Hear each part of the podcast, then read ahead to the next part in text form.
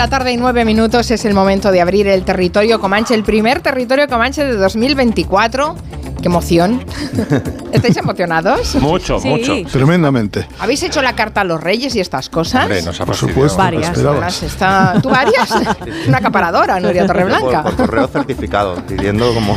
Claro, es que esta es una tarde mágica, porque la noche va a ser mágica y la tarde también tiene que ser mágica, ¿no? Ahí hay un espíritu que, que, está, que está muy bien, que nos haya coincidido este primer Comanche de 2024 con Noche de Reyes.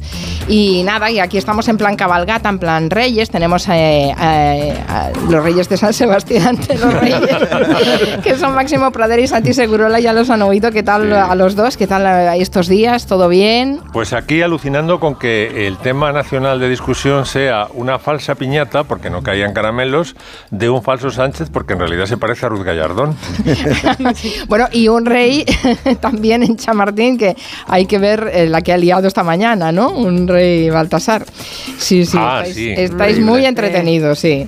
Aquí en Barcelona está el resto de sus majestades, está Miki Otero. ¿Qué tal, Miki? ¿Cómo Muy bien, estás? perfecto. Él haciendo sus cositas, porque tiene niños pequeños y todas estas cosas. Y has tenido que ir para arriba y para abajo. De hecho, te esperan, ¿no? Para que vayas a la Sí, cabalgata sí, yo de aquí voy después. directo a la cabalgata, cruzando calles cortadas claro. y todo lo que haga falta. Y Nuria Torreblanca, que es eh, la que- la- nuestra, nuestro elemento fundamental en los Comanches. ¿Qué tal, Nuria? Pues muy bien, aquí celebrando muchas cosas. Está celebrando muchas cosas, sí, es verdad, es verdad. Bueno, a ver si le traen carbón, si le traen incienso, si le traen mirra, bueno, en fin. Es la primera mirra, hora. Es la primera Mirra, hora de sí. Comanche. Quiero Después, mirra. después continuaremos con la segunda hora porque estaremos hasta las 7.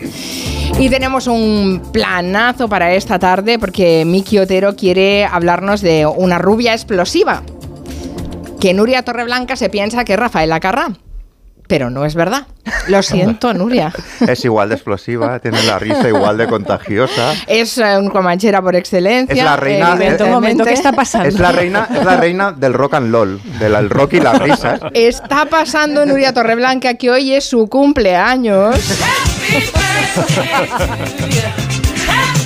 Tenía que meter a Stevie. Bueno, y aquí los comancheros veteranos, Max Pradera, Miki Otero y Santi Segurola, que te han montado una fiesta particular. ¿Pero qué es esto? y Pero que te han engañado toda la semana. ¡Has picado! Has picado. Yo he sido solo cómplice involuntaria de la serio? cosa, Hemos sí sido señor. engañados, ¿no? Así que Hemos sido trae, engañados. trae el sillón y córtalo, tíralo, no te sirve. Tira guion, porque vamos a hablar no- de otra cosa. No te va a servir. Porque queremos, queríamos indagar. Cada uno ha preparado un regalito. Entonces yo, yo quería empezar como indagando de dónde sale eh, Nuria Torreblanca, este talento que no está teñido con el humor ni con el buen humor. Entonces que tenemos que coger el Rodalías e ir a su casa infantil, a cuando vivía con sus padres, ¿no? Y entonces vamos a ir entrando en la cocina de su madre que está haciendo un sofrito y que está sonando esta canción mientras lo La hace. cebolla es escarcha, Ay, ay, cerrada y pobre. Escarcha de tus días y de mis noches. Ahí está la Nurieta tomando notas, ¿no? Iniciándose en la música y en Serrat. Retened el nombre de Serrat porque volverá. Entonces acaban de comerse ese sofrito que ha hecho su madre y está su padre en el sofá. Y es sábado por la tarde, así que están poniendo un western en TV3. Probablemente, dice Nuria, que le, gusta, le gustaba mucho ponerse encima de su padre, la cabeza en la panza, probablemente viendo, por ejemplo, Centauros del Desierto. ¿De qué te sirve eso? Con arreglo a lo que usted predica de nada. Pero según la creencia del Comanche, sin ojos no puede entrar en las praderas del espíritu.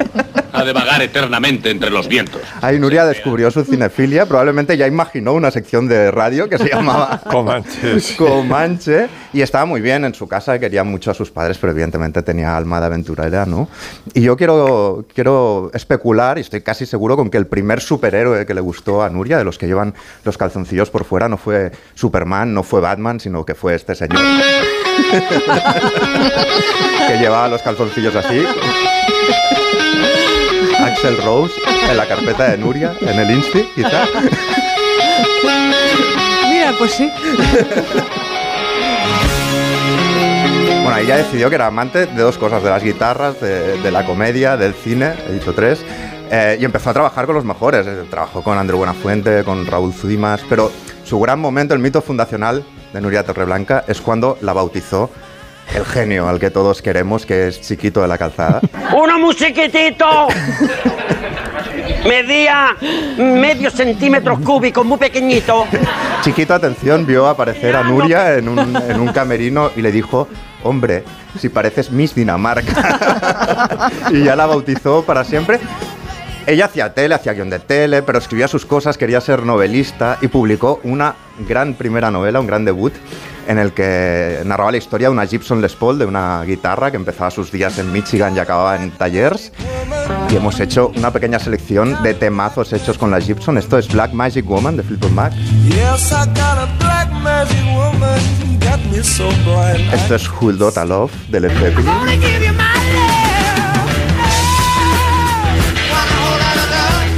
Que Nuria podría estar en esta banda, la Runaway.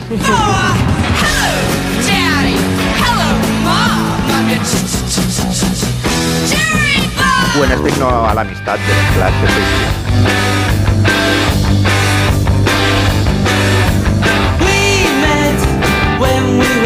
Ya tenemos a Nuria, rockera, lanzada por ahí. Le encantaba estar en casa, le encantaba la aventura nocturna. Le, le gustaban mucho, por ejemplo, las cartas subiditas de tono que le enviaba Emilia Pardo Bazán a Galdós. Te voy a leer una, por ejemplo. Te como un pedazo de mejilla y una guía de bigote. Te daré de besar mi escultural jeta gallega. Búscame casita, niño, te como la cara. este era el tono. Entonces no tardarían en encontrar el amor. ¿Os recordáis que eh, hemos empezado con la madre de Nuria eh, cantando Las nanas de la cebolla, interpretadas por Serrat en la cocina, ¿no? Pues resulta que un día le apareció en casa un chico eh, del brazo de su chica y es probablemente el tío que ha hecho la mejor versión de Serrat y entró en casa y probablemente le empezó a cantar a la madre Nuria esto.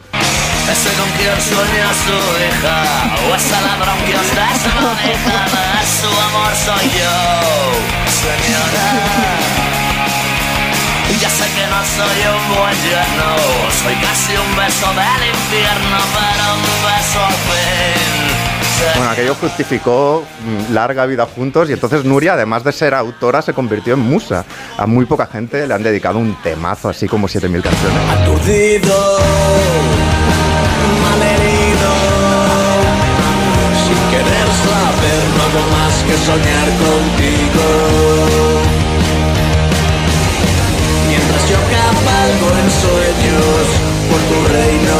Siete mil canciones, un jardín, tu sonrisa En sueños te despeino Como un premio Bueno, y ahí están, la mar de felices, ¿no?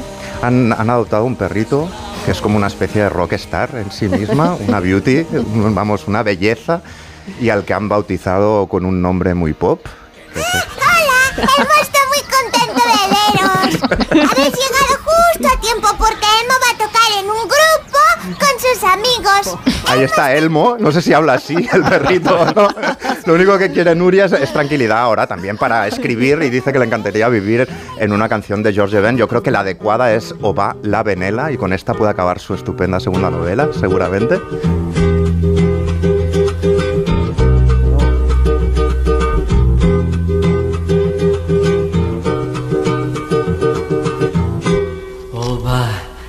La vinhela Estou de olho nela Y creo que el, el- ahora eh, Max también ha preparado algo y creo que Santi Segurola quiere dedicarle una canción a Nuria Terroblanca, algo que les une, ¿no? Santi. Hombre, desde luego. Yo sé que Ray Davis, cuando compuso Waterloo Sunset, estaba pensando en lo que vendría algún tiempo después y sería esta rubia cañón.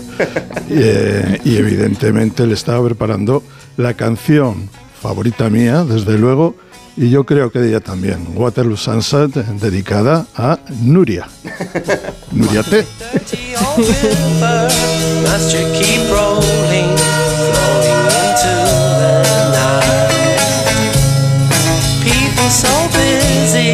Make me feel Taxi lights shine so bright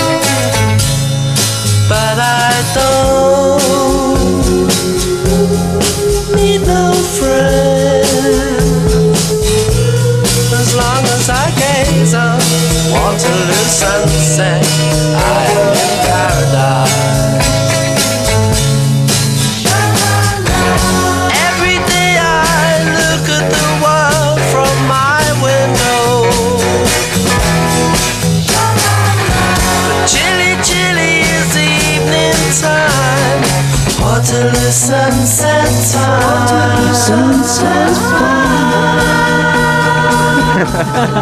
Terry meets Julie, Waterloo Station, every Friday night. But I am so lazy, don't want to wonder. I stay at home at night.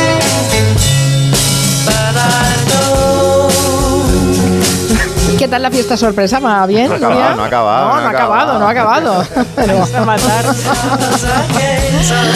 después contaremos algunas cosas más. Pero también Máximo Pradera tiene su regalo, ¿no? te Por supuesto, me ha costado, pienses. me ha costado porque claro, eh, Miki ha hecho un homenaje tan completo que son prácticamente todos los quesitos del Trivial Pursuit. Me ha dejado solamente un quesito. ¿Qué, cosi- qué quesito podría ser ese que no ha cubierto Miki Otero? Pues tal vez la pasión de la rubia por la mafia. Vamos a hablar de canciones e historias relacionadas con la mafia, empezando por una que seguro que no conoces, Torreblanca, que es la canción favorita del verdadero Al Capone, que es Roses of Picardy, que es una canción de la Primera Guerra Mundial muy nostálgica, escrita por un... eh, Se supone que es eh, un soldado inglés que añora desde Francia eh, su país, Inglaterra, y que se convirtió, no se sabe cómo, en la favorita de Capone. Esta es una versión viejuna que enseguida empalma con una más moderna. But there's never a rose like you, and the roses will die with the summertime, and our roads may be so far apart. But there's one that dies, not in. That's the rose that I keep in my heart. El pianista de- del garito que tenía Colosimo, que era el jefe de Capone, el que le dio la gran oportunidad, pues escribió unas memorias de Capone Years y cuenta exactamente esta historia del enamoramiento de Capone con Roses of Picardy. Y dice, yo me sabía 3.000 canciones, tenía 3.000 en el repertorio. Bueno, siempre Capone me pedía la misma, esta Roses of Picardy, que no tiene nada que ver con la mafia, pero de alguna forma el subtexto emocional conectaba con él y, y se convirtió en su canción favorita. ¿Cómo no podía salir en un homenaje a, a Tower, a White Tower y la mafia, esta del padrino de I Have But One I Heart? have but one heart. This heart I bring you. I have but one heart to share with you. I have but one. Y este es ya el que la canta en, en El Padrino, es Al Martino, Johnny Fontaine. You are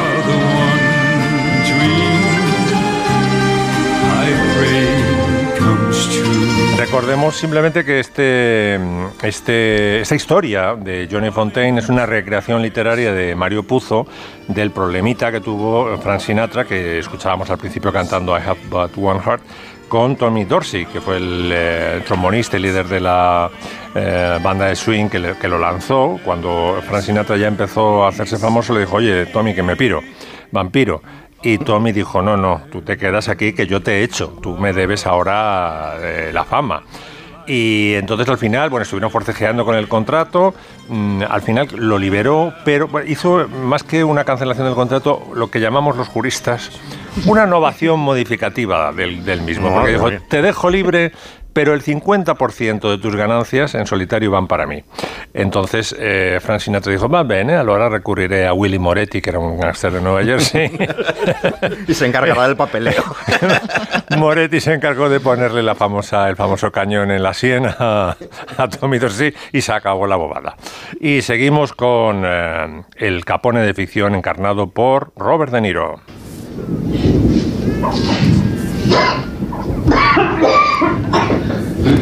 Este es Malone, Sean Connery, muriendo en Los Intocables.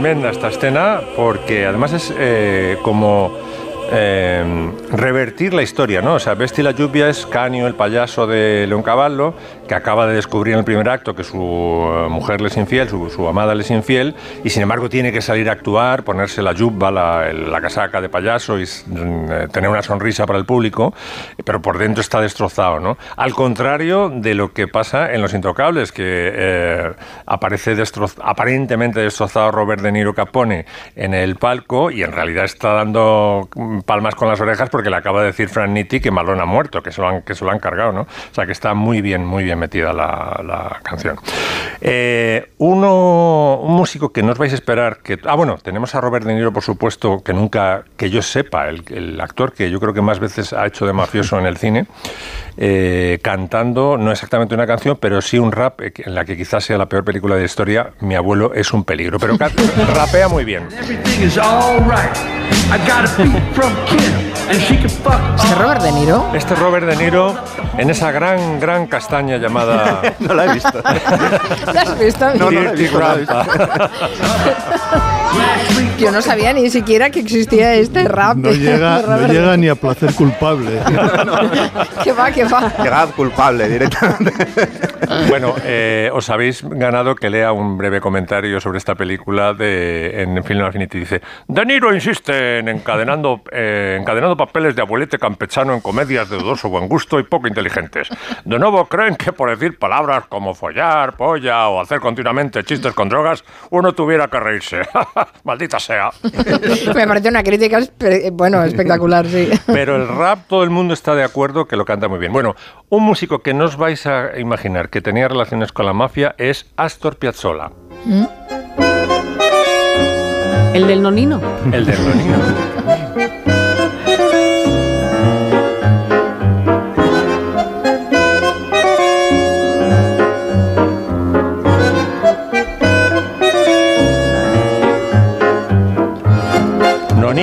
Que eh, la familia era de Mar del Plata, se mudaron a Nueva York para, bueno, para buscar eh, hacer fortuna, se instalaron en Little, en Little Italy, lo pasaron muy mal, regentaba una peluquería y entonces para, digamos, no se sabe si porque apareció un mafioso y le ofreció protección, o sea que lo tuvo que aceptar, o para complementar ingresos de la peluquería, lo convirtió, convirtió la peluquería Nonino en un garito clandestino de apuestas y lo llevó muy a gala porque eh, Piazzolla, en los varios documentales que he visto, dice que su padre siempre enseñaba con orgullo una herida de bala, una cicatriz de herida de bala que tenía en el brazo.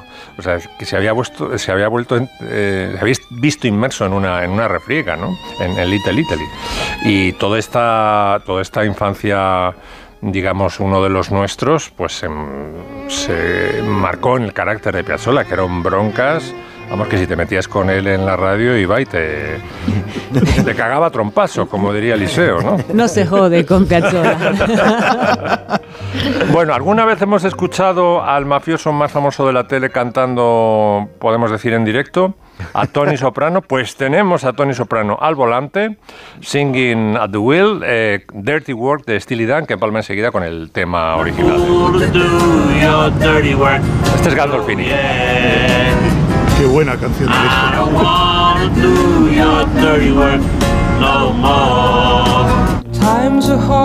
Y esta es la canción que fastidia a Gandolfini, Tony Y a Soprano. cualquiera. Y a cualquiera. Se habla poco del buen gusto de Gandolfini con la música, ¿eh? porque también canta una de, las chi- de los Chilites preciosa. Tiene muy buen gusto. Y terminamos con mafia local, chicos. Terminamos con nuestro más famoso mafioso español. Empezó eh, con un homicidio involuntario en Los Ángeles de San Rafael, 55 personas muertas, condenado.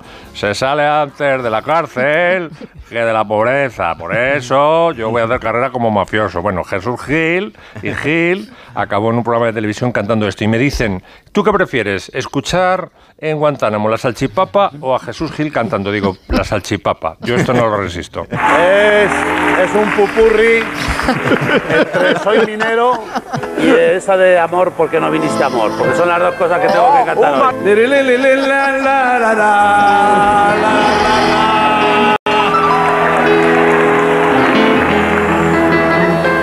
en el fondo de Dios mío. Ay, si hay que confesar, se confiesa. Por favor, por Yo he favor. visto a 60.000 hinchas del Atleti de Madrid cantarse minero. ¿eh? Ah, sí, Sí, madre sí. mía, y has superado eso. Bueno, este es- es el, eres mi eh, héroe. es el himno oficioso del Atleti de Madrid. Es el You'll Never Walk Alone del Atlético de Madrid. ¿no?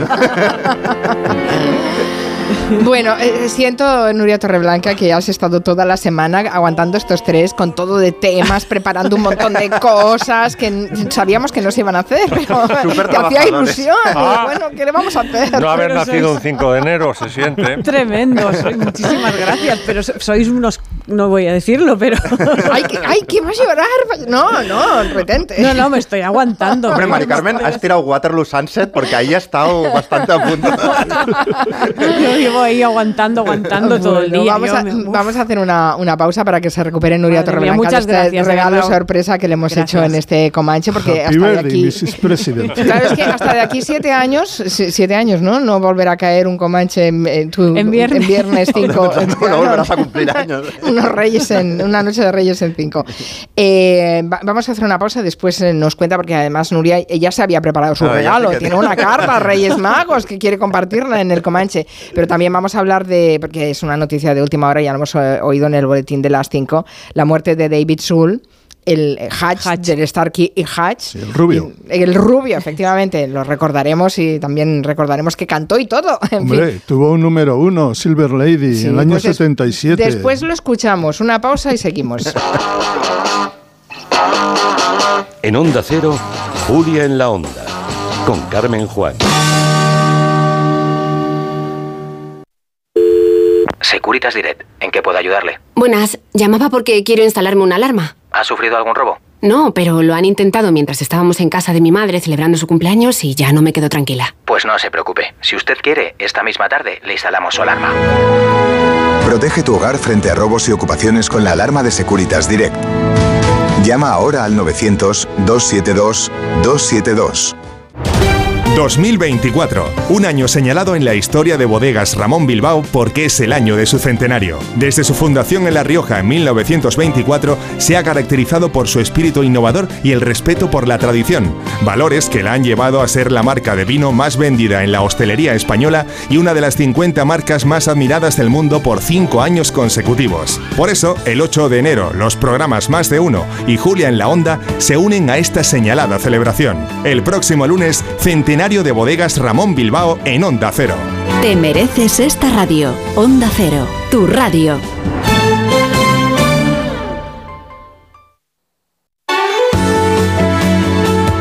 Onda Cero Madrid, 98.0 FM.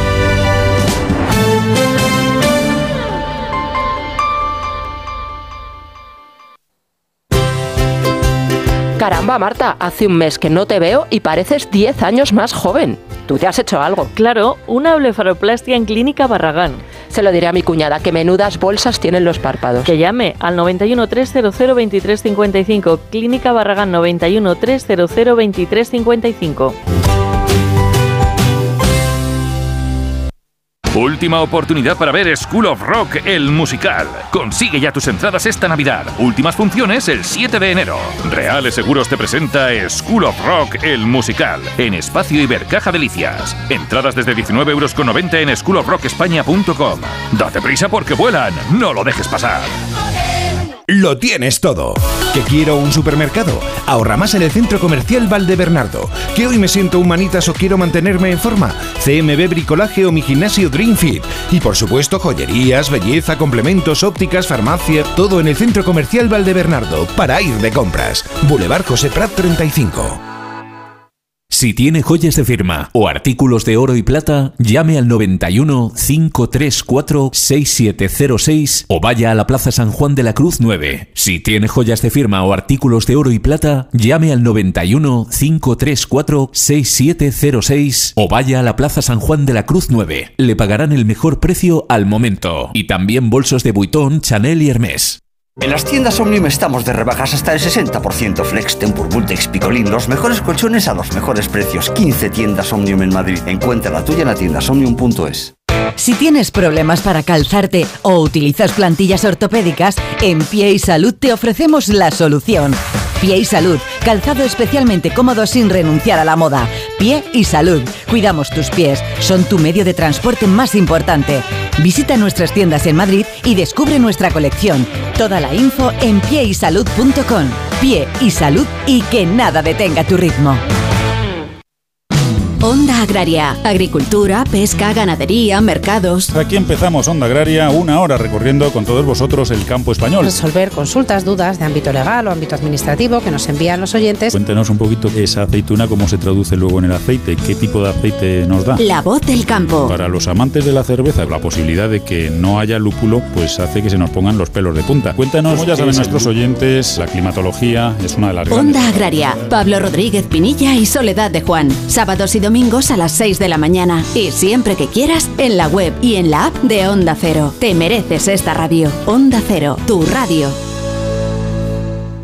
Onda Cero.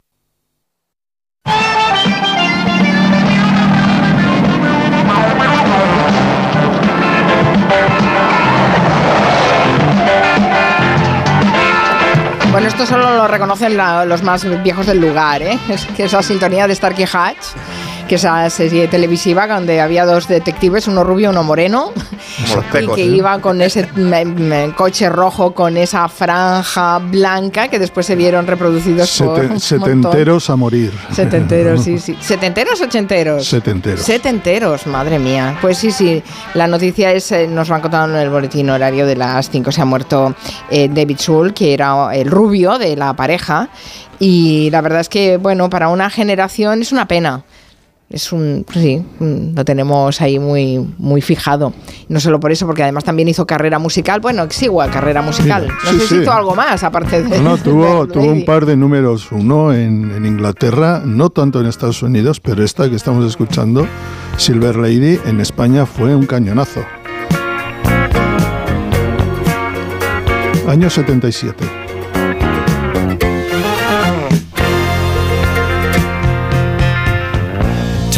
Drifting and searching, shifting from town to town. Se pusieron de moda los coches rojos con la franja blanca Sí. y también esas chaquetas de punto que se han vuelto a recuperar años después. Eso es. Que las llevaba siempre Starkey, ¿no? Starsky. Siempre había la discusión quién era más guapo, Starsky o Hatch. Yo era de Starsky. Yo, y Caprile y yo también. Incluso Sí. quién era Starsky, quién Guapo, era Hatch, que guapo. pasa siempre. Guapo en el, en el aspecto convencional era más guapo David Shaw. Lo que Sí, pasa es que sí, el otro sí, tenía más pegada. eh. Es así, era un rizo, Exacto. era. Lo has definido perfectamente, tenía pegadas. Sí, sí. Pues, eh, Podía ser percibido como más chico malo y David Sol era ¿No, más no, ¿no recordáis este estribillo?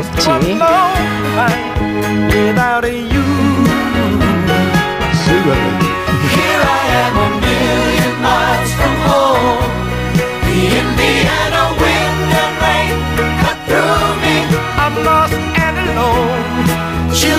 Parece Hot Chocolate.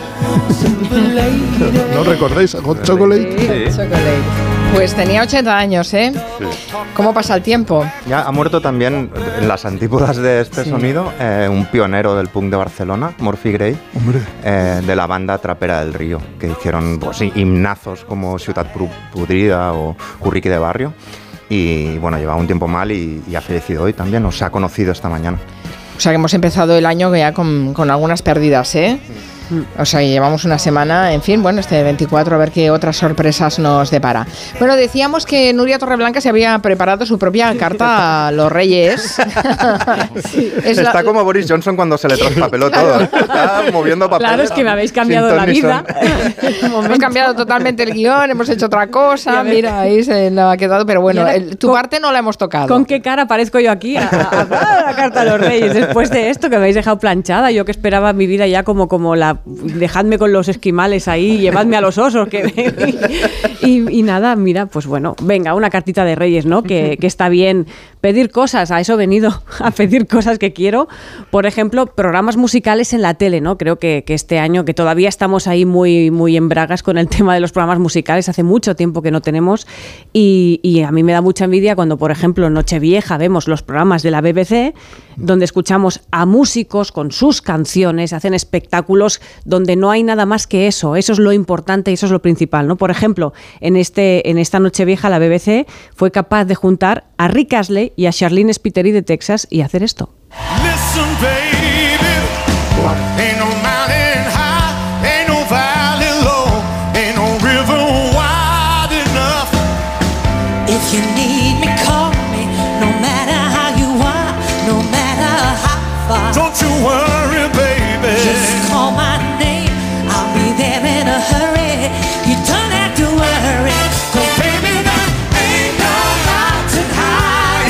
Y además cantando en directo, nada de playback ni estas cosas. con toda la banda, sensacional. Por cierto, hay una, yo creo que una recuperación de Rick Astley, que Sí, sí, sí. este Sí, sí. verano estuvo en Glastonbury, después Sí. de casi treinta y tantos Y años. haciéndose un repertorio entero de los Smiths, si no recuerdo mal. Y además. Y con Foo Fighters también Sí, salió, que sí, dices, sí. no pegaba nada. Sí, y sí, lo ves, dices, pero ¿a este tío qué edad tiene? Está igual que cuando era un niñito Sí. salía a cantar. Sigue- Pues sigue parecía Tom teniendo- Jones aquí, ¿eh?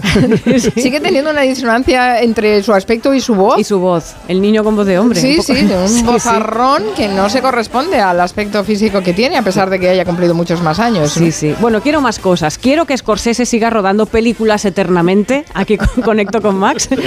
De tres horas o de cuatro, de nueve horas, como si rueda Shoah. Otra vez, es igual. Es un maestro y le doy gracias por los asesinos de la luna. Y quiero que se ponga de moda también en el cine contar la historia de los indios nativos americanos, que nos encantan los westerns, estamos de acuerdo, pero que ya va siendo hora que se cuente toda la verdad sobre lo que pasaron los indios cuando les quitaron sus tierras y se tuvieron que conformar con poner casinos, que fue un poco la historia. o sea, ¿no? los westerns revertidos. Eh, Exacto, que se cuente esa historia que me parece muy interesante. La literatura ya se va contando cada vez más en el cine. Pues bueno, esperemos que después de la de Scorsese también se, se ponga esto de moda, ¿no? Y hablando de westerns, a Clint Eastwood tampoco le vamos a pedir más películas porque justo esta semana... 93. 93 añazos, es un poco mayor que yo. Esta semana, esta semana acaba de Pero denunciar no mucho más que Max, ¿eh? Ahí estamos.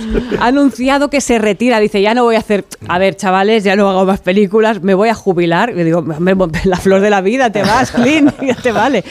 Ah, pero será una, re- una retirada torera, ¿no? Un- digo yo. Digamos que ya dice, ya dame un sillón que, que me siento. Pero qué grandes momentos nos has dado, Clint. Soy el sargento de artillería Howie. He bebido más cerveza, he meado más sangre, he echado más polvos y he chafado más huevos. Todos vosotros juntos, capullos. Pero yo siempre te voy a recordar Clint Eastwood con un poncho polvoriento en los spaghetti westerns de Sergio Leone, subido a tu caballo, como aquel día que te encontraste a Faimino y cansado por un prado. Mira por allí, en lontananta, en su caballo, la figura del héroe. Es Clint. ¡Eh! ¡Nuestro amigo Clint! ¡Clint Eastwood! ¡Eh! ¡Clint Eastwood! ¡Eh! Eastwood! ¡Clint! ¡Clint! ¡Saluda, joder! Esto, esto es tonto. ¿Qué tío más tonto? Será tío tonto. ¿Qué, qué, qué, qué tío bobo? Todo lo que tiene de alto lo tiene de tonto, gilipollas. También quiero otra cosa, y es que después de lo que hemos vivido este año, no lo voy a pedir. Quiero un concierto del último de la fila. estabas entonces cuando tanto te necesité?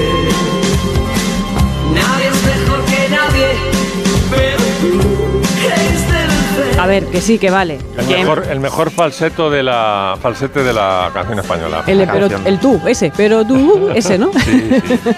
A ver, que Manolo y Kimi nos lo, dej- nos lo han dejado claro. Han vuelto para juntarse solo para grabar un disco, que es este desbarajuste piramidal tan chulo, y han revisitado sus viejas canciones. Pero los Reyes, digo yo, que podrían convencerlos Hay que para entrar- solo una vez. Hay que una entrar vez. en casa y robarles para, para que no tengan dinero y hagan una gira. y entonces los veremos. Solo una, por favor, nos haréis muy o mandarle al encargado de, de Eh, Frank Sinatra, con Moretti, a Moretti, A a Moretti. Moretti. Bueno, también quiero más semáforos de Mortadelo y de Chiquito por toda España, por favor. Chiquito se nos fue hace unos años, en Málaga hay ese semáforo de Chiquito, ¿no? Y aquí en Barcelona ya tenemos dos, y es verdad que con lo de Francisco Ibáñez, es que lo tenemos muy recientes, muy reciente el tema de la pérdida de Ibáñez, yo llenaría España de mortadelos para recordarle de cualquier manera, ¿no? También quiero silbar como en las músicas de Ennio Morricone. Y sabemos por qué, porque es que en el Comanche si nos quitan el silbido nos quedamos en nada, ¿no? Estaremos de acuerdo. Y ahora Sí, que... ¿sabéis silbar todos? Todos, todos. Todos. Todos podéis seguir una melodía silbando. Yo mm, apostaría muy fuerte por, por Max y Nuria. ¿eh? Yo, ¿Sí? y, y yo el último, muy mal. ¿Y tú, Santi, también? Yo sé, pero cuando no me exigen. Cuando quieres disimular. No, cuando, cuando estoy solo en la ducha, esa- cuando me to- un día me parece que la próxima canción de ducha va a ser un silbido. Está bien, está bien. A la fuerza nada. Bueno, y ahora que Disney se ha quedado sin el copyright, te lo contamos, ¿no? Del primer, Mm. el Mickey Mouse, ese primer Mickey Mouse en Estados Unidos, y se ha anunciado ya al día siguiente o a las pocas horas una peli de terror con Mickey como protagonista.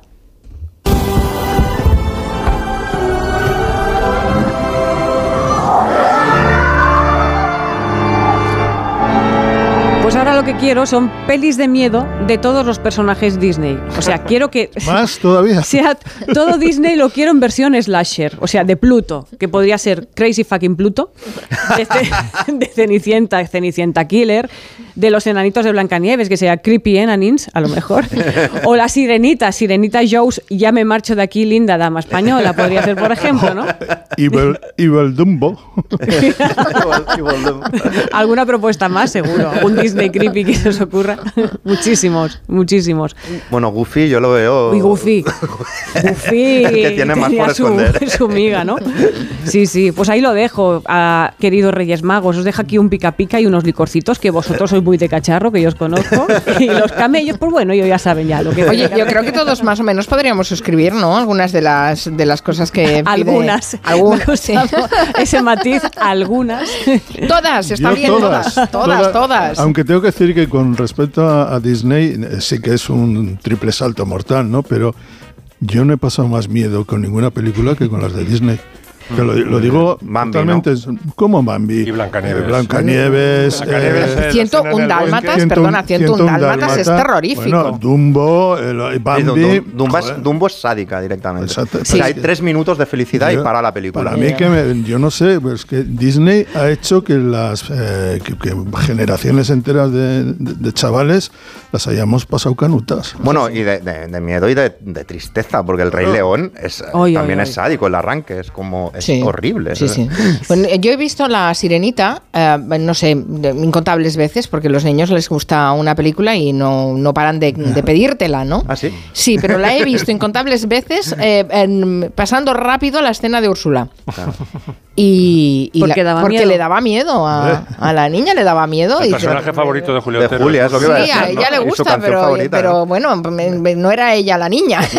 Pero ima- imaginaros que una generación vio todas estas películas en el cine, todo Mm, oscuro, sí. rodeado de gente, con un pedazo de pantalla enorme, con la música, y dices, yo de verdad me quería marchar siempre del cine y me llevaba. Bueno, Yo y- de Blancanieves todavía no me he recuperado. De la escena en el bosque, cuando tiene que huir del, del montero, y dice, corre, ponte a salvo, niña.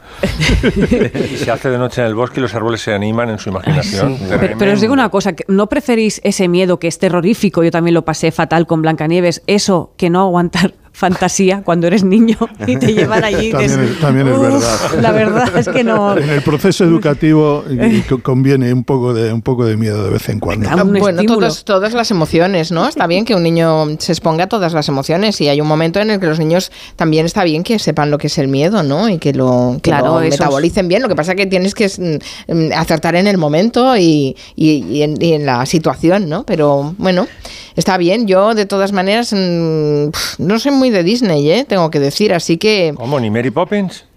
No, lo siento. Lo, saco, lo traigo a colación porque acaba de fallecer. Sí, la a los madre- 100 años. 100 La años. madre de los niños La señora Sí, sufragista. Sí, sí, sí, lo hemos recordado en, la primera hora porque además es que hace tres meses, porque se cumplió 100 años de, de la, del- de Mary Poppins y de la canción hace en octubre. Sí. Y, y lo estuvimos comentando en el programa y pusimos la canción, etcétera, etcétera. Y en tres meses esta, esta canción.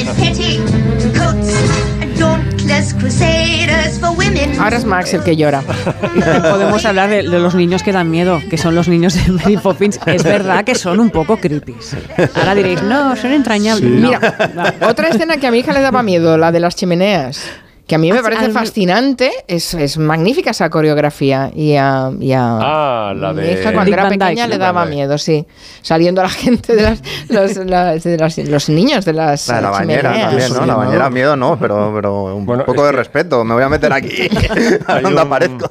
hay un relato, bueno, una historia terrorífica con las chimeneas londinenses que he aprendido pues estos años que he leído mucho sobre el cáncer por razones que ya sabéis, que es que centenares, por no decir miles de niños en Londres que eran contratados para limpiar las chimeneas murieron de cáncer de escroto, porque el hollín se quedaba en esas partes íntimas y desarrollaban cáncer y al final tuvieron que cambiar todo el sistema de chimeneas en Londres, mm, hacerlas más grandes para que bueno, mm, no se acumulara enseguida el hollín, ¿no? porque al ser tan estrechas tenía que ir segui- enseguida el niño, que era el único que cabía, niños de 6, Claro. 7, 8 años, y murieron como chinches. Claro, es que en un montón de fábricas solo entraban, para hacer determinadas cosas, solo entraban los brazos de los niños, ¿no? Sí.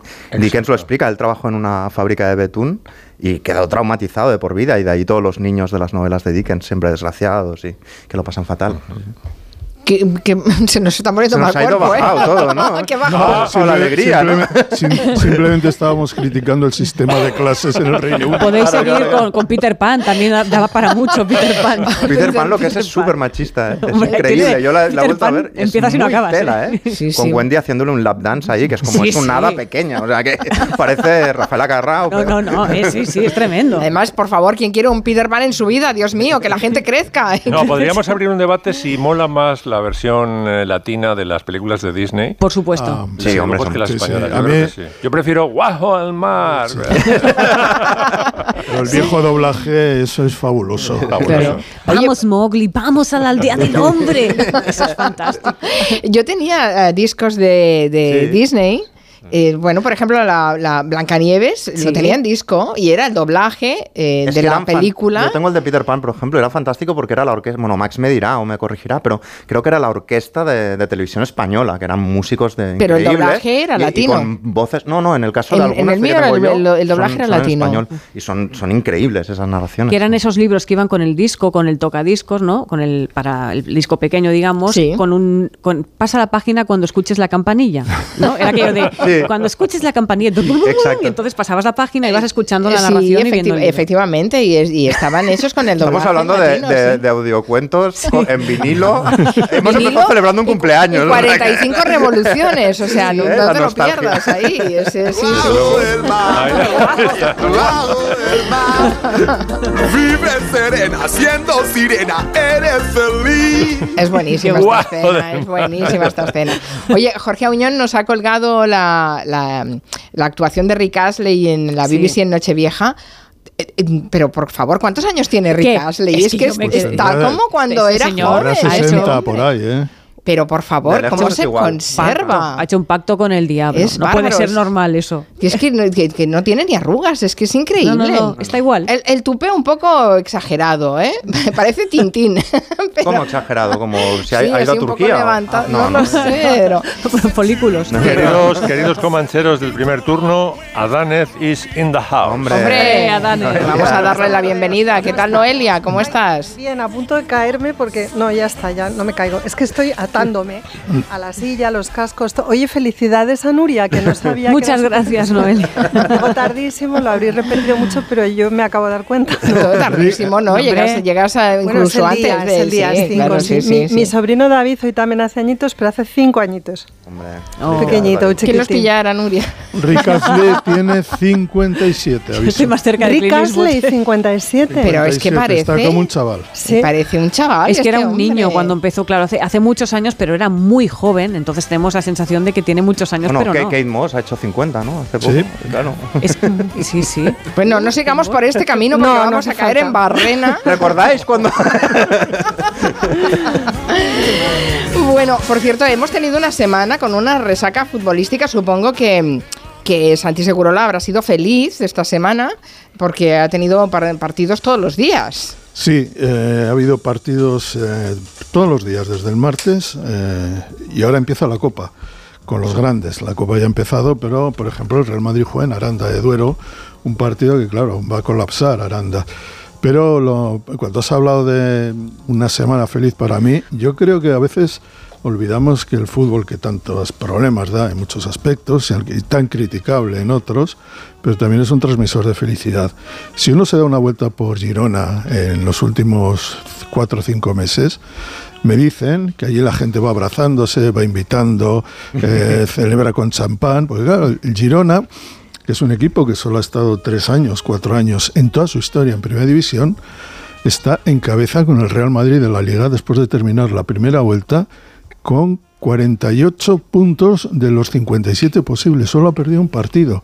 Le lleva 7 puntos al Barça, 10 al Atlético de Madrid y es un equipo el que nadie esperaba, un equipo pequeño, pero un equipo pequeño que juega a lo grande con jugadores que han sido cogidos de aquí y de allá y que es un espectáculo verle y yo creo que eso es muy bueno para todos aquellos que piden la Superliga y las ligas exclusivas para los grandes, lo que vean que puede producir el fútbol en una ciudad y en un equipo, el mérito, el mérito de hacer bien las cosas, de hacerlo sin ruido y que en una ciudad sea feliz, porque es esta, esta ciudad que además viene de tiempos convulsos hasta políticamente durante esta Eso lo digan a temporada Javier Cercas, querido mío. Sí.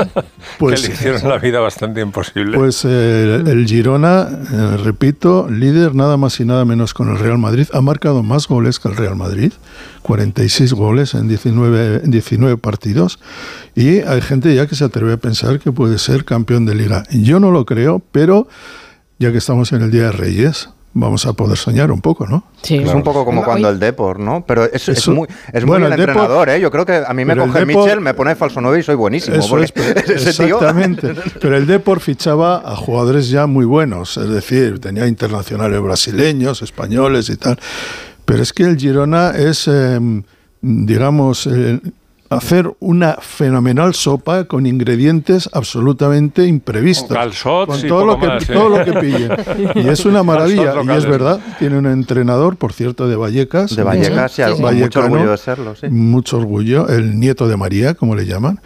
Y es un entrenador Pero que, que habla catalán, ¿eh? Y habla en las catalán, ruedas de prensa cierto, sí, habla en catalán siempre. ¿Llegó a pasar eh, Santi con el Albacete de Benito Floro, que se puso muy, muy arriba? Hubo una, un, digamos, un impacto grande del Albacete, pero no hasta este punto. El Albacete no llegó a, a estar entre los cuatro o cinco primeros, igual en algún momento, pero no era este tipo. Lo que está haciendo es que además los puntos que lleva el, el Girona son los puntos que podía llevar el célebre Barça de Guardiola. Es decir, si, multi- si, hace, si hiciera lo mismo en la segunda vuelta, sacaría 96 puntos sobre 114 posibles. Esto es, no sé, el, el- el Dream Team eh, en versión Disney. Bueno, y además esta semana que el, el partidazo fue em, impresionante, Tremendo, un sí, con partido con, goles, con emoción, con lo- tenía todos los ingredientes. Eso es. Yo solo te digo una cosa, Santi. Dime. Hay mucha gente que ha descubierto que Girona está a una hora y media con el con, con- el tren de cercanías y se van a ver los partidos a Montilivi desde Barcelona. Bueno, y en el No AVE- suben a y Montjuic en- y se van a, a Girona. En el AVE menos de... de Media hora. En el AVE media en hora. media hora. No, no, yo lo hacía barato. Yo lo hacía barato. Bueno, pero esa es la gracia del fútbol. El fútbol es también la comunidad, es el entorno, es la gente que está que muchas veces no se puede permitir muchas alegrías porque no tiene el, el club dinero, porque ha vivido siempre entre primera y segunda división, siempre eh, con pre- precariedad. Pero también es el mérito, el mérito de hacer bien las cosas. Y esto es lo que los súper ricos se lo quieren negar a la competición, al En fútbol. general, ver en competiciones deportivas a David derrotando a Goliat da muchísimo gusto. Es lo más grande que hay en, el, en, en la vida. En la vida, sí, sí. sí. Bueno, sí, además nos queda esa, ese ejemplo, ¿no? Decir, bueno, los pequeños también pueden, ¿no? Claro. Está bien, está bien. Bueno, pues... eh, Bueno, aviso que el Athletic eh, está cuarto y está ahora mismo estaría clasificado para la Liga de Campeones. Y estoy feliz con, eh, con mi equipo.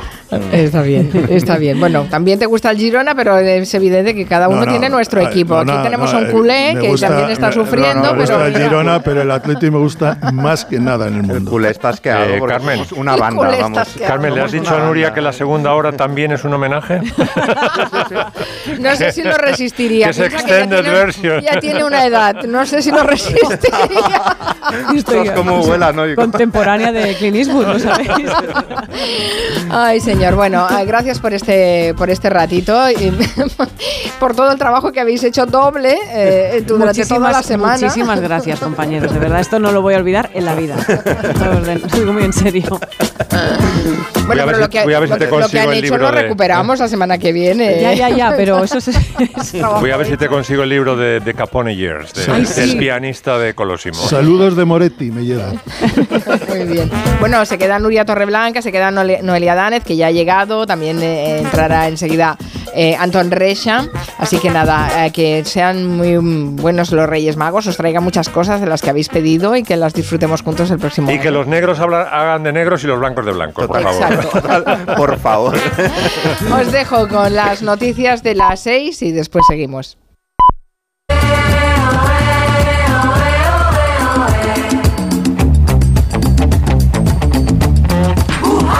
Son las 6 de la tarde y 10 minutos, la segunda hora del Comanche. Aquí sigue Nuria Torreblanca. Está Noelia Dánez, que ya nos, ha- nos hemos saludado ya al final de la, de la hora anterior. Nuestra comanchera de lujo en esta gran familia de los viernes. Eh, has llegado bien, ¿no? He llegado perfectamente bien. Claro, ni cabal- ¿Te has tomado tiempo por, las cabalgatas y todo eso? Sí, pero justo no, no me coge a mí el corte porque no, no, no voy, a- o sea, no entro en Madrid. Entonces, bueno, he salido con el tiempo de siempre, he llegado perfectamente. Espero regresar igual de bien que he venido. No creo que me encuentre ninguna sorpresa, pero no lo sé. Mm, Esperemos. En Coruña está Antón Recha. ¿Qué tal, Antón? ¿Cómo estás? Buenas Feliz tardes. año. Feliz año. Desde el martes llevo diciendo que se acaba. Sí, pero ya año. ves, ya ves que es difícil. Pues yo digo difícil. feliz año, felicidades Nuria. Gracias, Anton. Y, y tranquilos por el tráfico porque he venido en camello. Pues no ¿Y sé qué yo, nos traes? lo del camello en Coruña, no sé, ¿eh? No me. Tradición. Bueno, está, está bien. Esperando los Reyes Magos estamos todos. De aquí un ratito empezarán y saldrán las cabalgatas en toda España, que las hay de todos los colores y de toda condición. Por cierto, eh, ¿qué tal? ¿Frío, lluvia ahí en Coruña, Antón? Frío, me está matando el frío. Llevamos desde todo noviembre hasta ahora frío, frío, frío. Y tengo frío hasta el subconsciente. Bueno, esperemos a- animártelo y calentártelo un ratito en esta, en esta Seguro que de sí, seguro que lo haréis. Por cierto, que va- vamos a hablar, ahora que eh, hemos eh, cogido el carrerilla, vamos a hablar de, de una pérdida reciente. La verdad es que esta semana hemos, mm, hemos tenido que despedir a mucha gente y una de ellas, que falleció en, en Nochevieja, es una de las grandes fotógrafas de, de este país y creo que es, es de recibo que se le dedique un, un cierto homenaje, que es lo que vamos a hacer con Anton Reich ahora en el territorio comanche. Estamos hablando de Colita. Colita. Paraules d'amor Paraules d'amor. Para Colita. No en sabíem més de su amigo Serrat, seguro que Serrat, si fue al tanatorio, seguro que pudo haber susurrado estas, estas canciones, estas letras, y seguro que a Colita le hubiera gustado. Colita que, bueno, se llamaba Isabel Esteba, Isa- pero yo creo que nadie- nadie- ya nadie recordaba cómo se llamaba realmente porque para todo el mundo era Colita. Era Colita. mm. Bueno, Colita, hay que decir, yo la- creo que la fotógrafa entre el compromiso, la lucha y la alegría, ¿m? en una cachonda, en una, en el fondo de todas sus fotografías había un chiste y en el fondo de, de su forma de ser había una cachonda, una tía que no se le ponía nada por delante, una mujer independiente, eh, fue valiente cuando lo tuvo que ser. Eh, fija- fijaros que si sigues la carrera de Colita, te encuentras que ella, eh, por ejemplo, fotografió, mm, fotografió el antifranquismo, aquel encierro histórico del antifranquismo en Montserrat, que en 1970, que yo creo que era la Asamblea de Cataluña, ella estuvo allí, lo fotografió y, y sacó los, cuando llegó la policía, sacó los carretes escondidos en el sostén. ¿eh? Sin embargo, también fotografió, le tocó foto- fotografiar el, el- el entierro de Franco, ¿no? O fotografió la nueva canción, entregó a, a, a Serrat. De alguna forma, si recorres su mm, fotografía, estás viendo la Barcelona de los últimos 50 años Y, y la colita, le puso su padre colita porque decía que, que ella había nacido debajo de una col. No sé exactamente a qué se refería el padre. Pero un padre, un padre que desde que Colita tenía 18 años, perdón, 12 años, desde los 12 años, le regalaba cámaras de foto y eso construyó su, su, su vocación.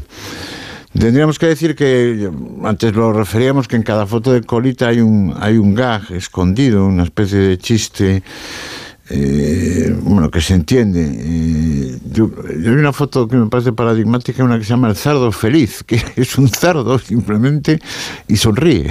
Es curioso que, que haya captado el cerdo con un rictus que parece el de la sonrisa, ¿no?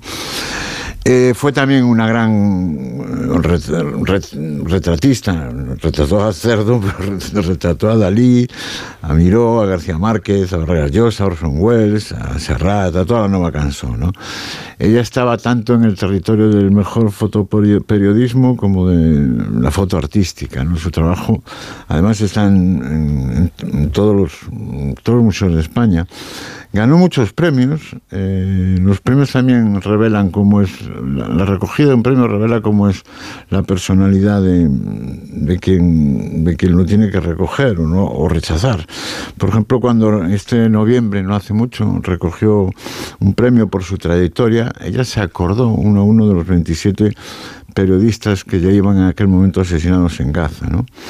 Pero la misma rotundidad la usó en 2014 para re- rechazar el Premio Nacional de Fotografía, porque se lo daba el ministro Wert, y ella, para impugnar el trabajo y la gestión cultural de Wert, rechazó ese premio, que no era un premio honorífico, el Premio Nacional de Fotografía son, yo creo que 30.000 euros. Sí, sí, sí, tiene dotación económica.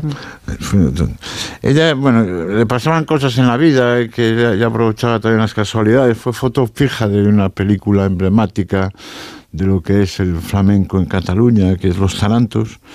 Y a Nominada al Oscar, además, puede ser, ¿no? Sí, De Rubira sí. Veleta era. ¿no? Sí. Los- los- en los tarantos ella traba una amistad muy grande con Carmen Amaya, ¿no? Y eso le sirve para ella introducirse en el flamenco, que si no, yo creo que en el flamenco si no vas de la mano de alguien es, es- te rechaza en principio, ¿no?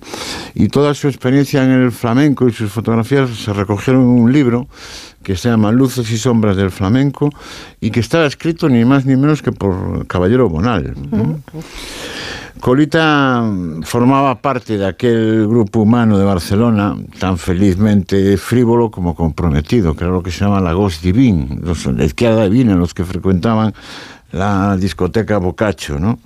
Y ella era, ella misma se definía como un personaje de la, de la discoteca Boccaccio, ¿no?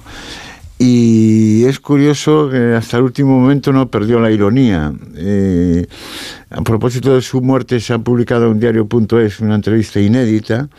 Y cuando le hablan, imagino que le preguntan sobre algo que tiene que ver con el independentismo, con el proceso actual de la política catalana.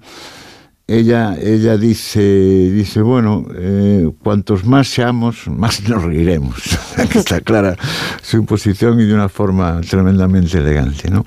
Por eso yo creo que hay que despedir a esta colita con una sonrisa suave en los labios y seguro que ella también se llevó esa sonrisa. Paraules d'amor senzilles i tendres no en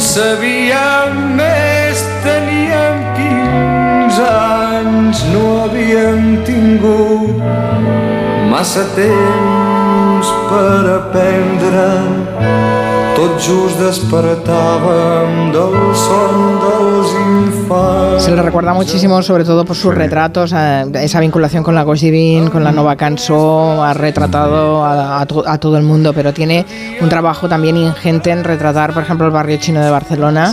Sí. Una mujer mu- muy feminista, en donde ponía la ¿Y cámara cómo- también para denunciar la situación de las mujeres. ¿Cómo, cómo y puede es- fotografiar una, sí, sí. ¿Cómo, cómo puedo fotografiar a una prostituta del barrio chino y, Y- y- y al mismo tiempo a Darí o a Sí. pues, pues por una mirada muy amplia sobre la sociedad y eso es lo que tenía ella, ¿no? Una mirada muy amplia sobre la sociedad. Hace- poco, además, el año pasado estuve en una exposición donde se recuperaban algunas de sus Sí. primeras fotografías en los años Ujú. 60 y eran precisamente estas, las del barrio chino de Barcelona. Son espectaculares.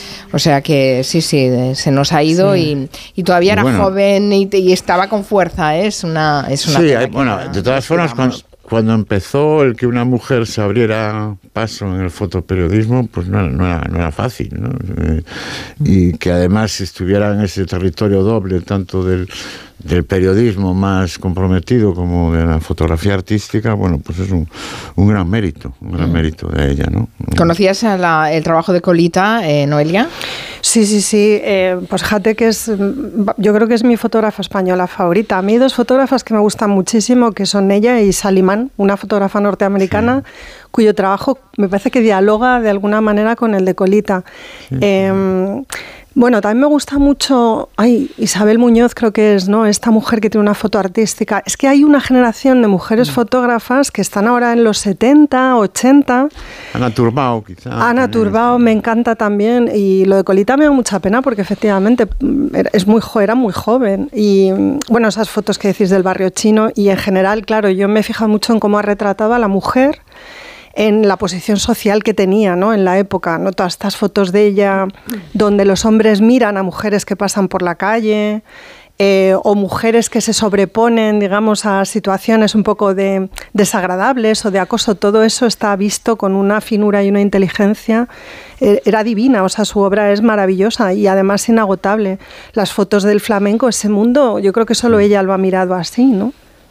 Sí, yo, Sí, sí. yo recomendaría, os recomendaría un- una película sobre ella que hizo Ventura Pons, no recuerdo Mm. el nombre, y está haciendo en este momento una película una persona que por casualidad yo conozco, que es eh, catalana, pero de, de origen gallego, que es Laura Terré, que es una artista también que utiliza mucho la fotografía, y le ha pillado el, la muerte de Colita en el transcurso del, del du- documental, que yo espero que tiene todas las trazas de que se vaya al cajón, ese, fel- ese cajón feliz y, y tan instructivo y rico que son los imprescindibles en televisión española. Mm. O sea, estaba preparándolo justo ahora, Antón. Sí, sí, sí. Fíjate. Ella- ella- Laura Terré escribe el, el, la- el- el habitu- el obituario en, en algún diario y, y, bueno, confiesa que se, se- se quedó inacabado el, el- documental. Fíjate, bueno.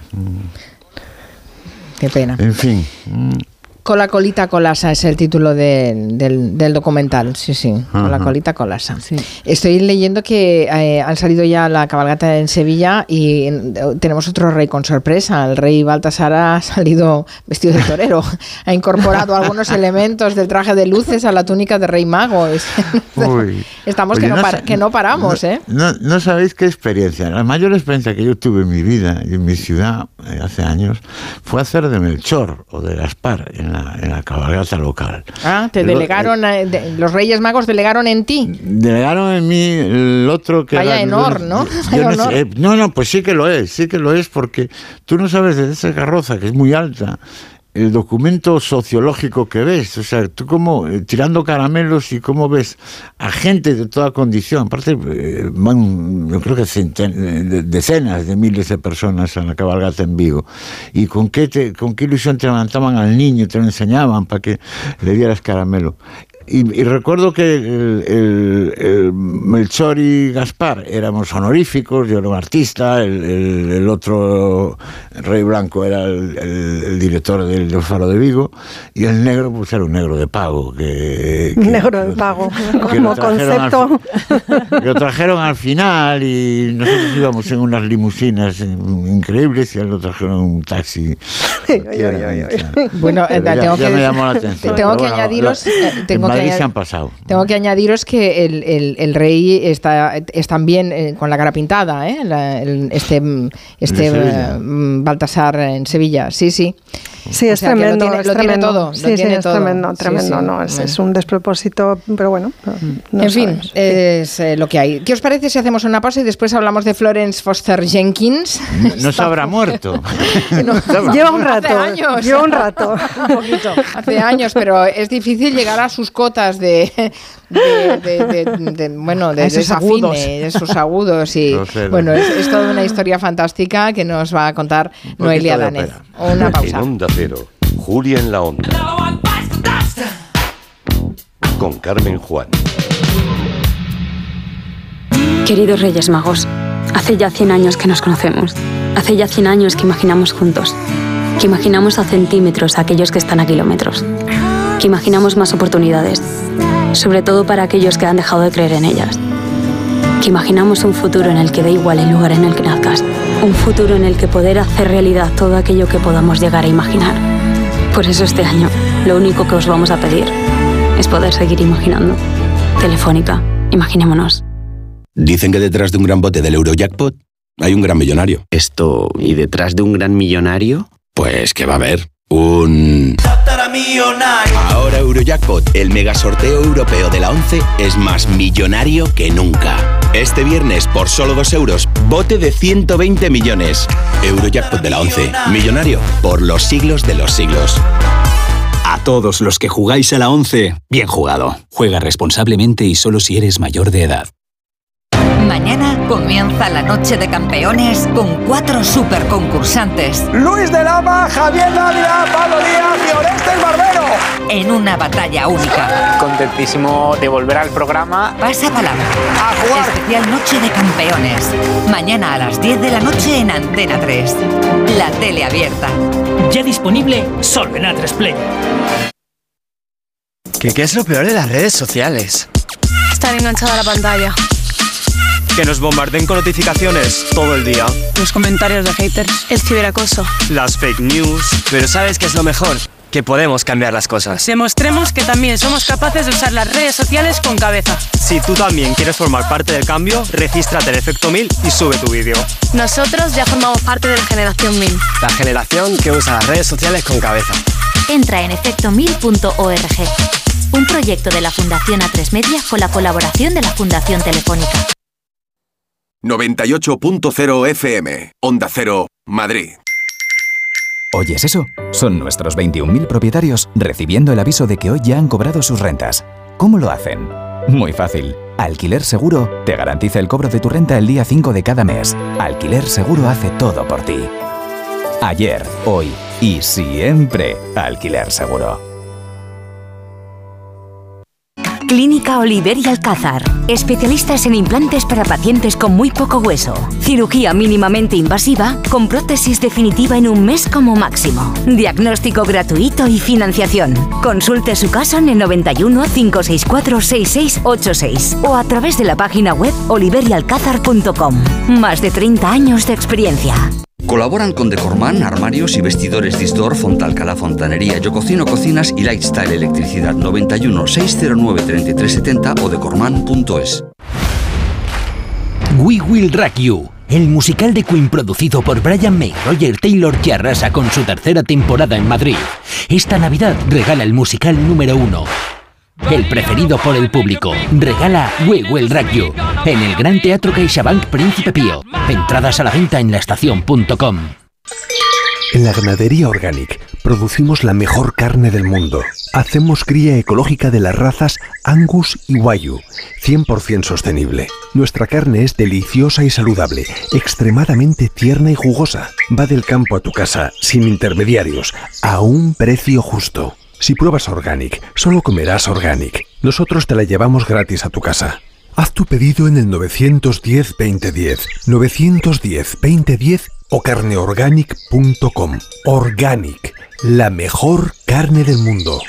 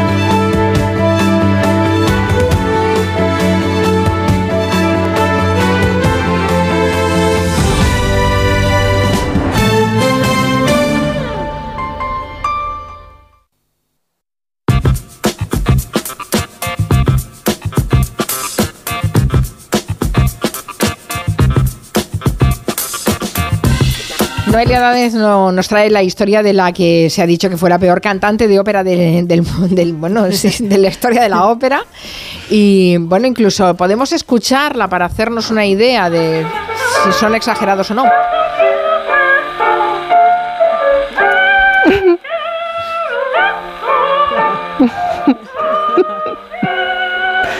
Es- esto lo ha visto Máximo. Ahora viene el show.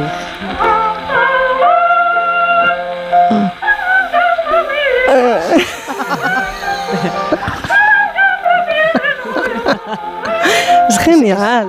Yo creo que tiene mérito cantar tan mal. Es difícil, ¿eh? Incluso para mí es difícil cantar mal de esta Sí. manera. Es terrible. ¿Sabes Sí. qué creo yo que puede pasar? Bueno, yo le he dado muchas vueltas a esto porque porque como sabéis que tengo un hijo músico y tal, le preguntaba y creo que ella lo intelectualiza tanto realmente el canto que por eso canta, como dices tú, Carmen, especialmente mal, ¿no? O sea, es como, joder, mira, mira, mira, mira, dale, dale, dale.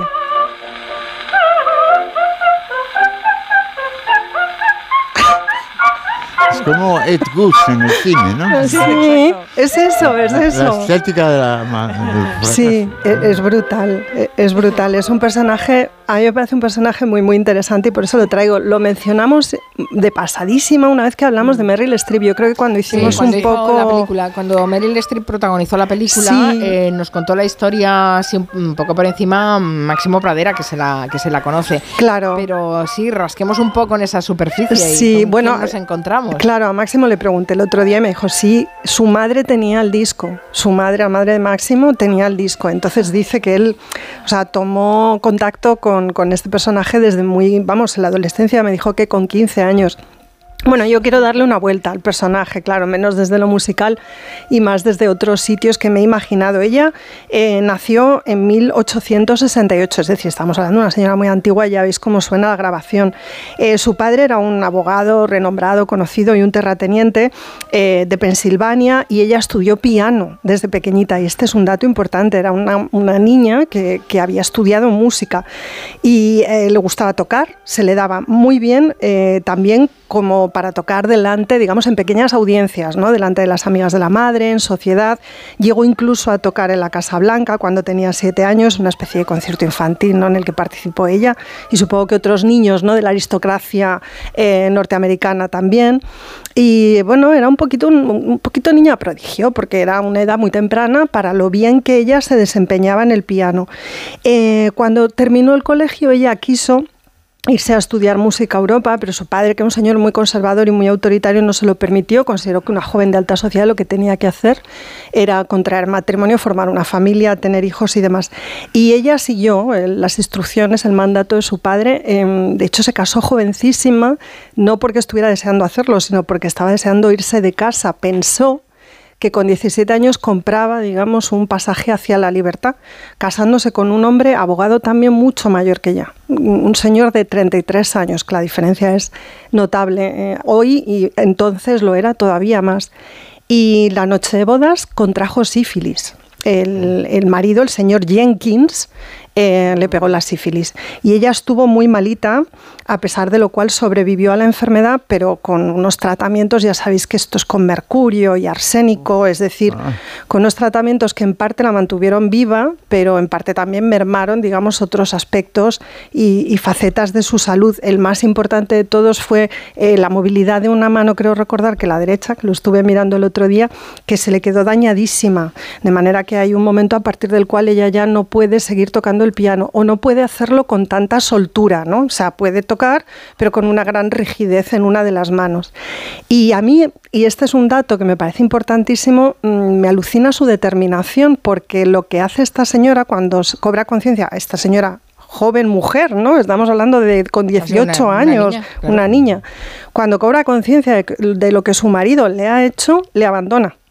Se marcha, se va, dice, pues ahí te quedas.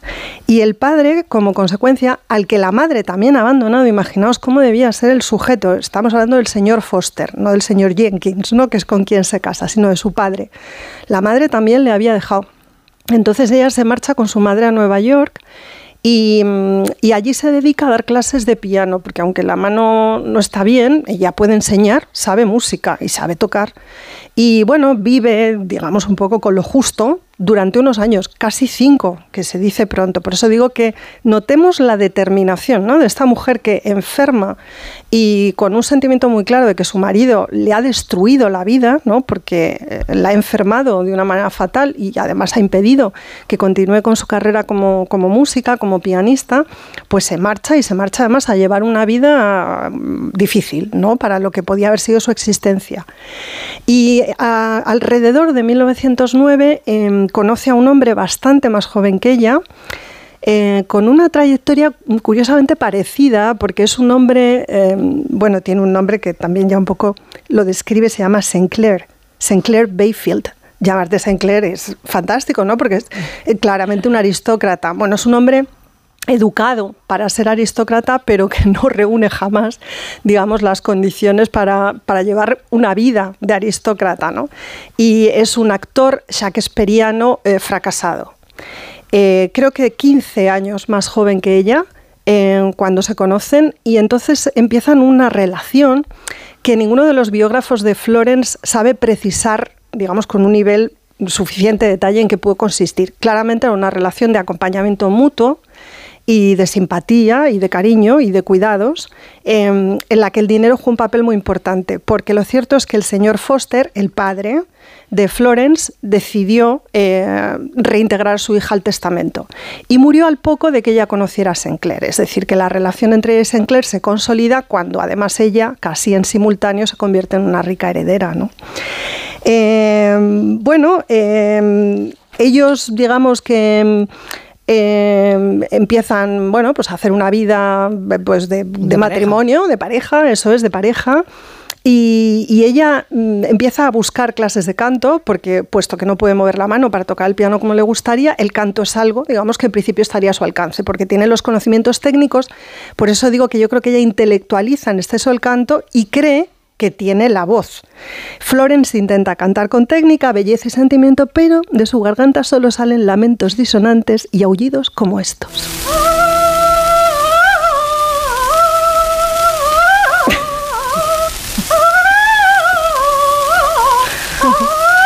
es fantástico.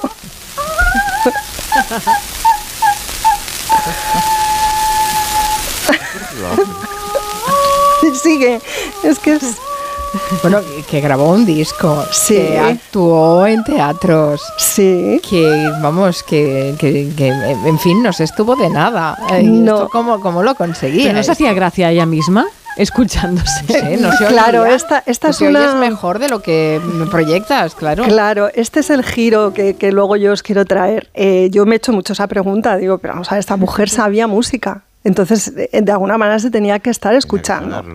Claro, bueno, primero ella consigue dar estos espectáculos y grabar discos porque tiene dinero para hacerlo. Entonces ella se integra en la sociedad neoyorquina artística, eh, formando parte de clubes e incluso funda uno que se llama el Club Verdi. Y claro, ahí, como quien dice, tiene el público comprado, ¿no? Es decir, tienes un club al que llamas a una serie de señoras a las que en realidad prácticamente invitas para que acudan. Claro, estas señoras pues quizá no tienen un criterio musical o quizá simplemente se dejan llevar, digamos, por em, la atmósfera que ella crea, ¿no? La, la atmósfera que genera en torno a sí, no solamente el canto, es el glamour, es su manera, su puesta en escena, porque utiliza unos trajes que además ella misma diseña, se coloca alas, plumas por todas partes, joyas de mil colores, encima es una mujer Claro, la sífilis le ha hecho perder el pelo, entonces gasta unas pelucas bastante estrambóticas. O sea, es todo un espectáculo. Realmente esto es un espectáculo increíble.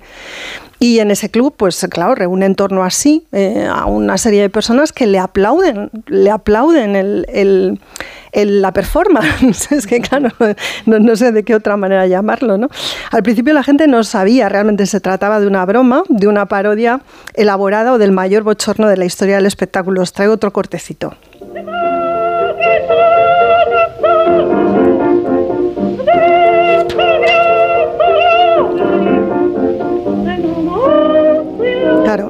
Esta, es la pregunta. ¿Ella qué oía?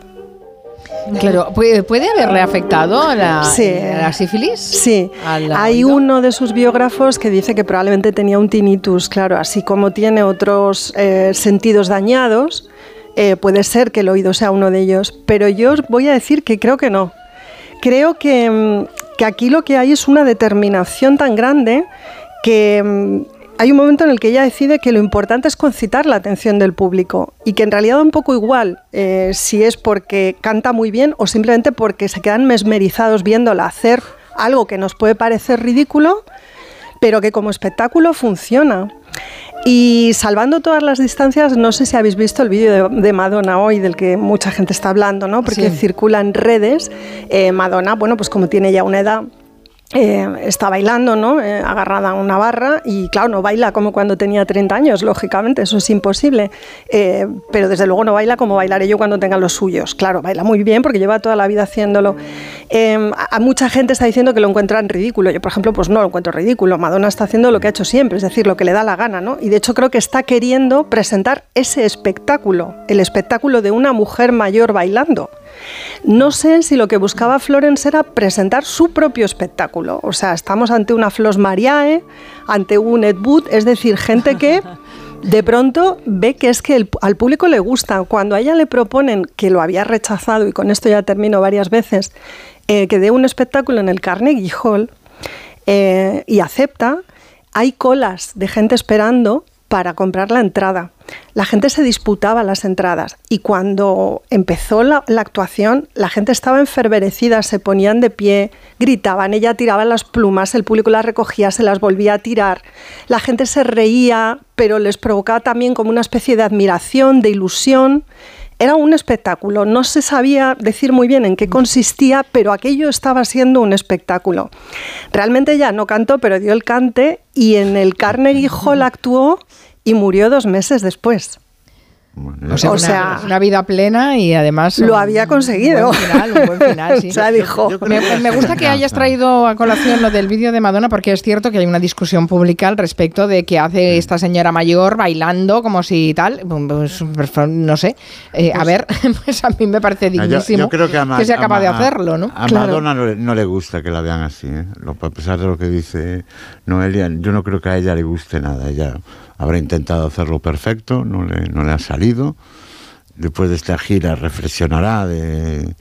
Pues no lo sé, eh, yo no tengo ni idea. Yo la veo haciendo lo que le da la gana, pero desde hace ya Este- mucho tiempo, ¿eh? O Ya, sea, pero- decir, Pero lo que te da la gana no es hacer el ridículo. es decir, yo no lo encuentro no- ridículo. no- o sea, no- es no que yo no no lo encuentro no ridículo. Es de- que ese es el problema. ¿Qué No es lo lo que consideramos ridículo? De hecho, Claro. me produce bastante asombro que se calce semejante traje y baile de la manera en como lo hace.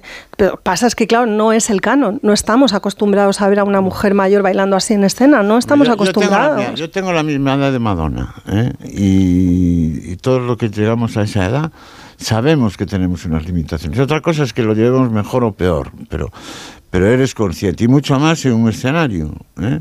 Ya. Y, y Ma- Madonna, claro que ha militado en hacer lo que le dé la gana, es la gran aportación de, de- de Madonna a la industria musical.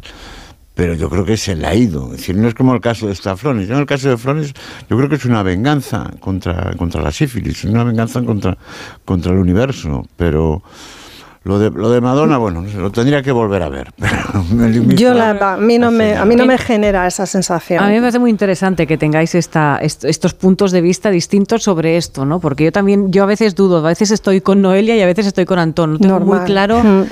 Qué le está pasando Bueno, a Madonna. no si sabemos lo que tiene en la cabeza lo que Madonna, quiere, evidentemente, Exacto, pero- o si realmente no es lo que decía Antón, ¿no? No está muy, muy... mm, muy consciente del efecto que tiene en el público sí. No y sé. si ella tiene quiere ahora tener la misma relación que tenía con el público hace 20 años. Yo no tengo Mm. ni idea, bueno, estamos en la cabeza de Madonna como no estamos en la de Florence Claro. eh, No, y en pero puede, pero puede tener, no sé, tiene la intención de reivindicar que a una determinada edad se sigue o se puede seguir estando encima de un escenario. es, no sé. es- es posible, pero decir, hay, una- hay una cosa Pensémoslo que- al revés. ¿Cuántos hombres de cosa la edad de Madonna salen Sí, y sí. bailan? Mira Mike Jagger y nadie piensa que esté haciendo Bueno, bailan por o, o perdona, como eh, Dylan, arrastran los pies por el escenario. Exacto. Yo recuerdo que Leonard Cohen, pobrecito mío, el último concierto, Ya, yo me acuerdo en Madrid, se desmayó en escena. No- o no sea, esto estaba pasando. a- a su- no incorporaron el baile a su show. Yo creo que. Claro, pero es que Madonna sobre todo bailaba. es que cantaba Madonna lo como- justo. como- yo me, me pongo otra vez en, en milito en esa misma generación. Es, vive rodeado de gente que te dice qué bien estás por la edad que tienes y gente que te dice cómo se nota la edad que tienes. O sea, es así. O sea, te lo pueden decir eso una hora y a la hora siguiente te están diciendo lo contrario. Entonces, yo creo que a ella se le ha ido la mano. Se le ha ido la mano porque tampoco quiere pensar que es difícil aceptar que, que eres mayor. Y de una forma que Hmm. Bueno, es una manera de, de verlo, Antón. Yo estoy como Nuria, ¿eh? tampoco sé si hacéis un cara a cara, no sé en qué Sí. lado posicionarme. No pero, tengo pero, pero ganas que de yo- discutir con Noelia. No, no, no. tienes razón. No, pero, pero, refle- no, no, No, pero no, reflexiono que uno de los privilegios de la edad es ta- es también hacer un poco lo que te da la gana. No, claro, sobre Sí. todo. Y, y uno de los privilegios, o más que privilegio, la consecuencia lógica de haber tenido una carrera solvente y larga en el tiempo, es poder decir, pues yo ahora voy a hacer esto. ¿No queréis venir a verme? Pues no vengáis. Pero es que es lo que yo voy a hacer. Pues Mm. muy bien, Madonna. Yo si pudiera iría a verla, porque me parece un puntazo verla así. Como me encanta ver a Dylan, por muy mayor que esté, y mucho que se arrastre por el escenario. Me gustó el otro día ir a ver a Paul Weller, que también andaba bajito de Oh, todo. Paul Weller, qué Ah, Dylan Pero moló. hace- Mm, a- a Tenemos que empezar a ver a gente mayor hacer cosas que no estábamos acostumbrados a verles Ya, a hacer. Dylan O sea, hace- es ya- que un poco superar el edadismo pasa también por esto. O sea, estamos todo el día diciendo, sí. tenemos un No, problema pero por el lo ed- de- pe- Perdona un momento, Antón. Tenemos un problema con el edadismo. eh, condicionamos mucho, nuestra mirada condiciona mucho lo que los mayores pueden o no hacer. Claro, y en cuanto un mayor saca los pies del tiesto, es que está haciendo el ridículo. Bueno, pero no, no está haciendo el ridículo, yo está hace- yo haciendo hace lo que 30 puede en sus Yo hace condiciones. Yo hace 30 años que vi a Dylan ya arrastrar los pies por el, por el escenario. porque Quizás es que andaba así de siempre. Sí, porque es, sí, sí, sí, porque es así. No, pero no me Y, refiero a y ser tan cutre como en lo que es actualmente el Wizzing, hacer todo su repertorio eh, del último disco que había sacado en aquel momento, y no sé si al final tocó eh, Blowing in the Wind o una así, pero y, a- y arrastrando, sin decir, sin decir ni thank you, o sea, era, era, era realmente tal. Pero ese sí que es, ahí sí que hay una coherencia con un personaje. Bueno, y En- si, en si arrastra Ma- los Madonna, pies. Ma- Madonna rompe el- el- su propio molde. Que eso, yo creo que se le fue la mano, lo creo, pero bueno. Bueno, Eh, va- Lo- vamos a verla son- juntos. son Noelia. opiniones. Lo que os decía, son si Bob. Dylan arrastra los pies, es que pensad que este señor se ha criado en Duluth, en, en- ahí donde Fargo. Ya, también. Nieve, de un metro de nieve, o sea, tienes que andar distinto a la fuerza. no está por la condicionado, está Claro, condicionado. claro. Yo creo que lo importante es que dejemos que eh, estas personas eh, hagan lo que quieran. O sea, que decir, no tiene que haber una exigencia sobre ellos y sobre todo que nos demos cuenta que la exigencia siempre es mayor sobre las mujeres, seamos realistas. O Sí, sea, eso es así. Efectivamente. claro, o sea, eso es un poco también lo yo no sé lo que tiene Madonna en la cabeza, pero veo lo que tienen muchas personas alrededor en la cabeza sí, sobre las mujeres, la edad y claro, eso es lo que no me gusta. Déjala que haga lo que quiera. O sea, pues no te gusta, no la Yo estoy- mires. sí, estoy Em, seguro que Madonna mantiene su pensamiento liberador. Eso sí, es seguro. Porque hacerlo, simplemente el hecho de hacerlo, es la- es- es- hay, que, hay que aplaudirlo. Otra cosa es el, el resultado, claro, obviamente. Bueno, vamos a recomendar en cualquier caso, si les ha interesado la historia de Florence eh, Sí, eh, Foster maravillosa. Jenkins, eh, porque la película yo creo que de Meryl Streep y Hugh Grant es, es una película que está, está muy bien, Sí. está muy ¿Cómo bien. se y llama la haces- película? sí. Florence. Pues Florence, se llama así. Florence. Bueno, no, la- con nombre y apellido, Florence, Florence Foster Jenkins Foster. sí, O sí, sí. no sé ya. Foster no. Jenkins. Foster Jen- es que se dejó el segundo apellido, el del marido, ¿no? Acabó siendo su segundo. No sé tampoco por qué conservó ese apellido. Bueno, qué cosas curiosas, la verdad, en torno a este personaje. La verdad que sí. Bueno, vamos de estreno, que tenemos una nueva canción de la Dilla Rusa y dice Nuria que esto va a ser un llenapistas. Madre mía, el asco que me da. Madre mía, no te puedo soportar. Perdona, Nuria, ¿te parece serio? Acabar así. Yo estoy muy seria. Vamos a ver escucharlo, por favor. Todos estos años me he callado, pero ahora por fin yo me he atrevido. Este rapapolvo es un regalo. Ahí estamos, es un rapapolvo, es un regalo. Se publicó el miércoles esta canción, la nueva de la Día Rusa. Es una canción de revancha, un rapapolvo, un desahogo emocional que incluye venganzas como en el cubata KH7 te echaría, eres un error 404, todos son frases muy duras. La Día Rusa, no sé si los conocía y seguramente muchos, Yo sí, desde yo luego. sí. Claro, yo creo que va a ser, yo estoy contigo, va a ser un éxito. Hemos Hombre. en otra emisora estos, días. Es un dúo de electropop, rumba catalana, orgullo charnego, periferia de Barcelona, son de Moncada y Reixac. Tania Lozano y Víctor Claré son amigos de la infancia, periodistas de formación y estrellas de todos los escenarios, porque tienen un gracejo natural que ya lo quisiera para mí.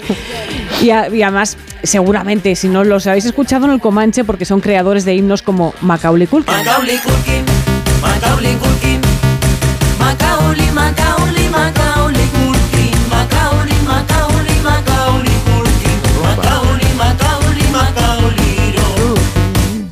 Solito en casa, solito en casa, me monto Esta es una joya, este fue su primer exitazo, pero es que también tienen otro temazo llamado Kit y los coches del pasado. José María, chacho, soy el coche que te está hablando. Me llamo Kit. Kit. El coche fantástico. Me han diseñado y tuneado especialmente para ti en Calzadilla de los Barros, provincia de Badajoz. Pero mi Josema es un enamorado. Bueno, la Dilla Rusa están en todos los festivales de verano, de invierno. Esto, claro, ahí está el puntito Camela. Están en todos los festivales, realmente animan una fiesta, no sabéis de qué manera, y van a estar el 24 de febrero en el Razmataz, tienen concierto.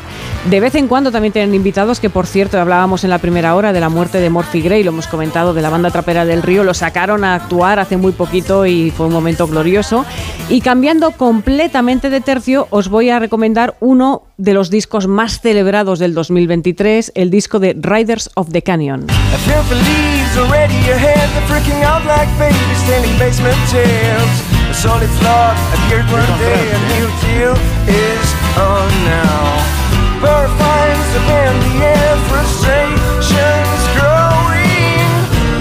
Esta canción se llama Downtown. El grupo es decía Riders of the Canyon, que es un supergrupo formado por una, una cantante música de la que hemos hablado ya varias veces en el Comanche, se llama Joana Serrat, es de Vic. Y en este grupo están además Roger Usart, Víctor Partido y Matthew McDay. Hay un supergrupo de folk rock country con adoración por la música americana, con músicos catalanes, irlandeses. De Joana hemos hablado mucho y además es que está recibiendo atención esta formación y, va- y varios premios internacionales. Además, suena en la BBC británica, en la escocesa, en Australia. Hay buenas críticas en el New Musical Express. Y este disco además se grabó entre Barcelona, Girona, Texas, Nashville, Oregón y Londres. Toma. Típico, típico de Vic. Es el disco de arriba. Típico de Vic. Típico de Vic. De arriba abajo el disco es buenísimo y ahora os voy a poner una canción en la que podemos escuchar un poquito mejor a Joana que está cantando. West, he calls me out to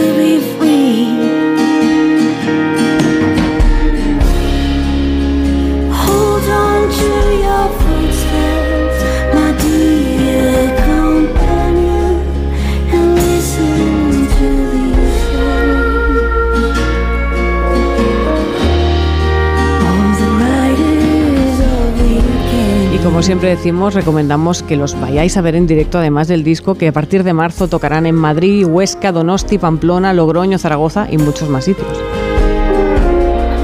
Suena bien, ¿eh? Buenísimo el disco. Precioso, ¿eh? muy bonito. Yo soy de la Dilla Rusa. Sí, bueno, Gustavo Ugarte nos cierra con el comentario en Twitter de Madonna bailando la última de la Dilla Rusa. Hombre, pues que le también. encantaría. Hacemos un resumen Pues de esta última hora de Comanche. Madre mía. Pues nos vamos a quedar con Joana Serrat y nos vamos a ir hacia las cabalgatas a ver qué más sorpresas nos encontramos después de lo de esta mañana en, en Madrid y ahora esta tarde lo de Sevilla. Y me parece que no son las únicas cabalgatas de reyes que tienen eh, Baltasar, eh, el rey Baltasar Se ha pintado. vendido mucho betún. Ay, señor. Bueno, en fin. Suerte que la música es buena. Que ahora mismo la letra no estaba siendo buena.